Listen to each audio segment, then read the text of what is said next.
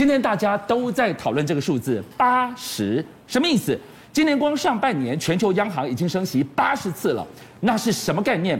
这一波波无止境的升息浪潮之下，会不会重演当年雷曼兄弟的金融危机呢？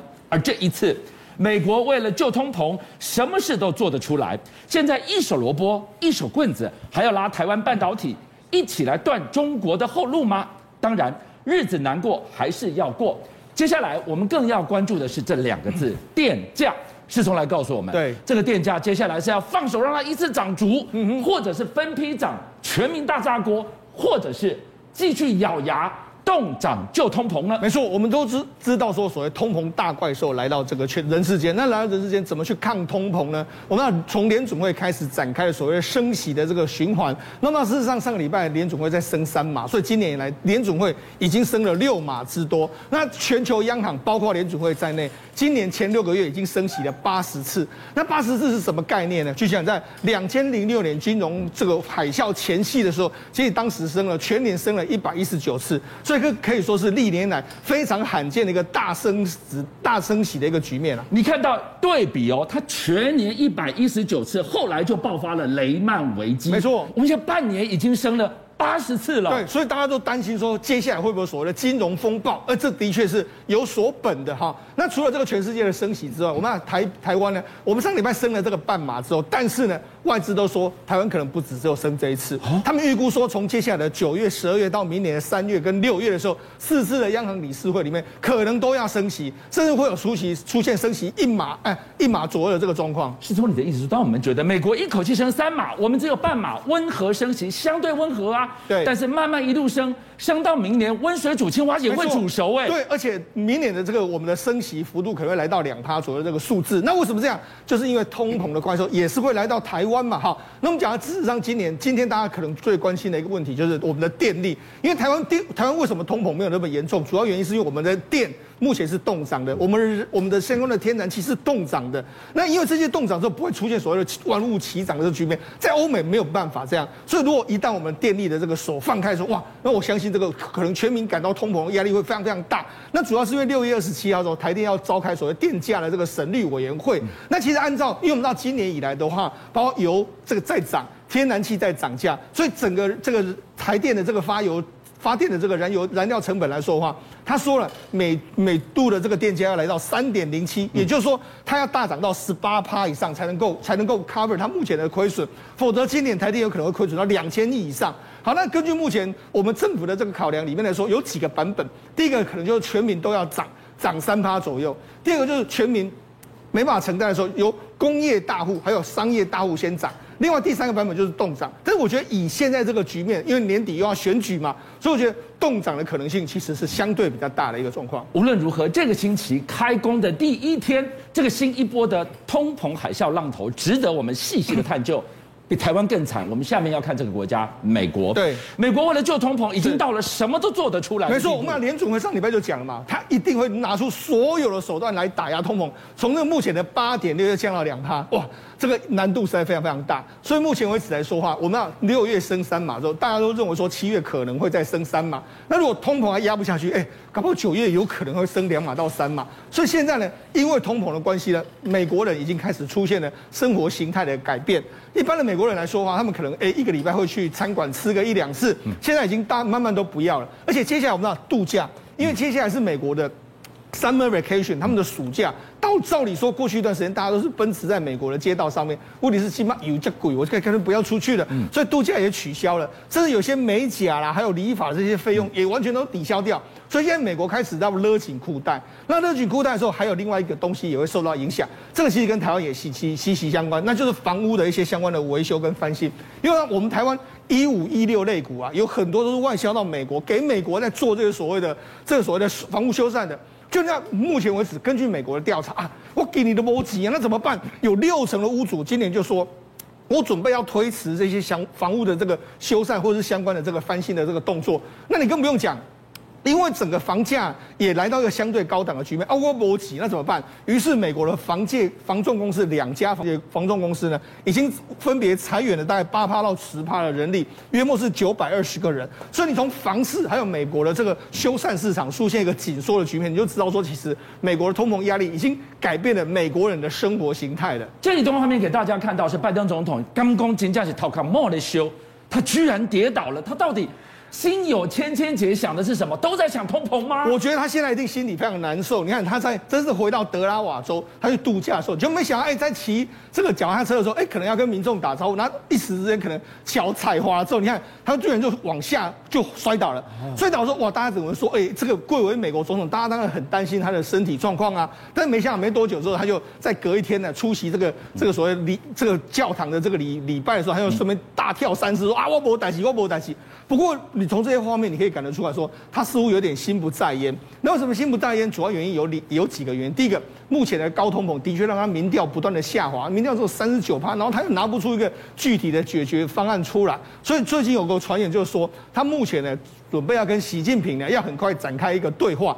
那这个对话里面来说，刚刚谈到一些中国货来到美国的这个状况，而且他还说了，会有可能会考虑呢，要降低这个中国的关税。因为知道，其实目前的美国的财政部长一直说呢，降低关税是有助于遏制遏制所谓美国的通膨嘛。所以你就知道说，其实拜登他跟莫雷修才会出现这个跌倒的这个画面啊。所以你看到，如果真的是美中。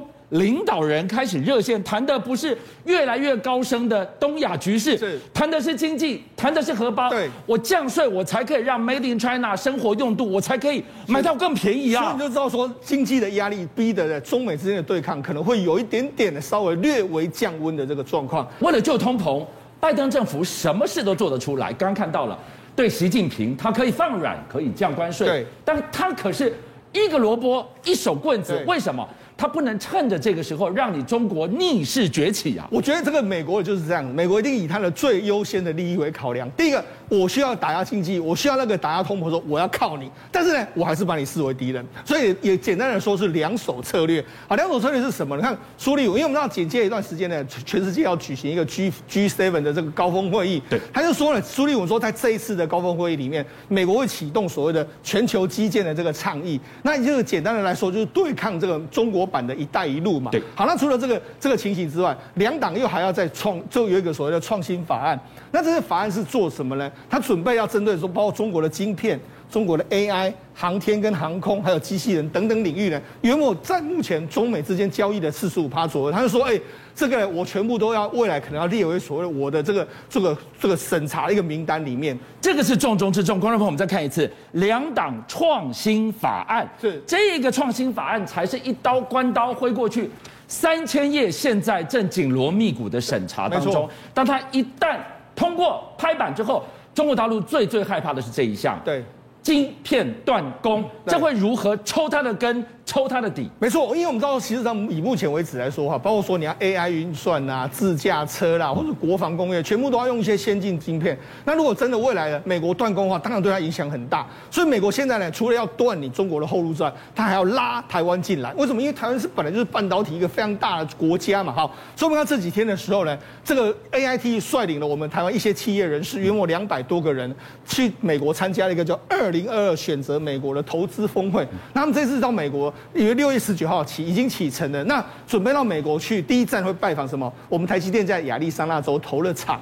那这一次来说，我我觉得非常有意思，就是他美美国想要拉拢你的时候呢，他就把你拉到美国去看。我们知道这一个所谓的投资美国方案呢，这二零一九年的时候，台积电的这个董事长刘德英曾经有参加。那参加的时候，可能就去那边之后，二零二零年就宣布了在亚利桑那州投产这个状况。那这一次呢，去的厂商的大部分跟台积电也是相关，台积电的供应链。那比较特别是说，联电也去了，所以未来哎，联电是不是有可能会在美国设厂？这当然值得大家观察下去的一个状况。好，那除了这个之外，其实我们就讲，美国的确。除了台积电之外，它也非常需要多台湾的其他的科技公司来支持。所以台湾不只是做晶片，让全世界关注台湾。我们讲一个高速运算，是我们讲一个 AI 运算，便是云端计算的。哇，这一家公司一定要好好来跟大家介绍一下。没错，它居然是 Intel 站稳云端计算最重要的一个推手。对，因为我们知道说，其实，在云端运算或者是 AI 运算里面来说，目前领先的是 NVIDIA 还有 AMD。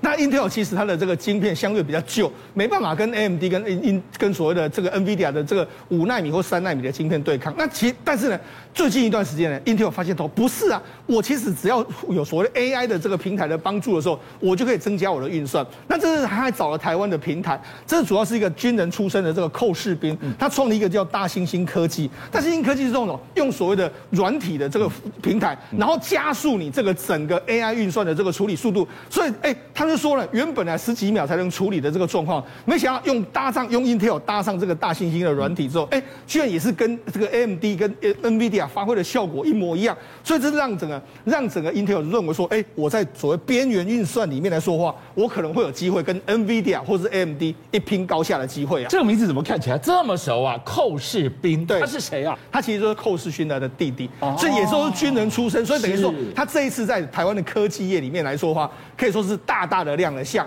好，那当然大家就说，哎，什么叫做边缘运算？这四个字到底是什么？因为呢，其实呢，边缘运算简单的来讲。